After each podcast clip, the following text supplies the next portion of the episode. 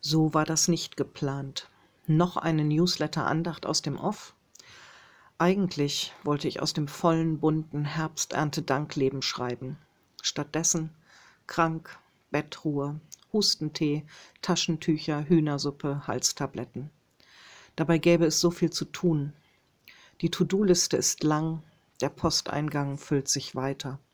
Termine sind gemacht, Besuche vereinbart. Die Vollbremsung stand nicht auf dem Programm. Kann ich mir das erlauben, jetzt einfach ein paar Tage nichts zu tun, als mich zu pflegen und wieder gesund zu werden? Beim Griff nach meinem Brillenetui fällt mein Blick auf das Wort auf dem Deckel. Geliebt. Es erinnert mich gleich an den Claim auf unserem Gemeindelogo. Geliebt von Gott, mit dir für Menschen. Eine tolle, prägnante Formulierung, die einlädt, dabei zu sein und sich auf den Weg zu machen, für, mit und zu Menschen. Ein Claim zum Anlauf nehmen. Auf meinem Brillenetui steht weiter nur das eine Wort, geliebt. Nichts zum Anlauf nehmen, etwas zum Empfangen. Das, womit alles anfängt, geliebt, geliebt von Gott. Das ändert sich auch nicht in Zeiten, wo wir ausgebremst werden, wo vorübergehend die Kräfte nicht reichen für große Taten oder wo langfristig die Grenzen enger werden durch Krankheit oder Alter.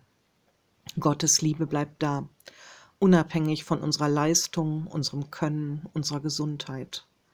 Er liebt uns, weil er uns lieben will, weil wir ihm wertvoll sind als seine Kinder. Vielleicht ist diese Zeit im Off der Raum, genau das wieder an mich, an uns heranzulassen. Dass Gott nicht nur dann mit uns unterwegs ist, wenn wir uns für ihn einsetzen, sondern dass seine Liebe vor allem anderen da ist und dass es Situationen gibt, wo das einfach genug ist, geliebt zu sein. Also entspanne ich mich und lehne mich wieder zurück.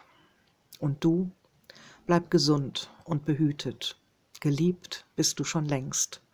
Deine Pastorin Heimke Hitzblech.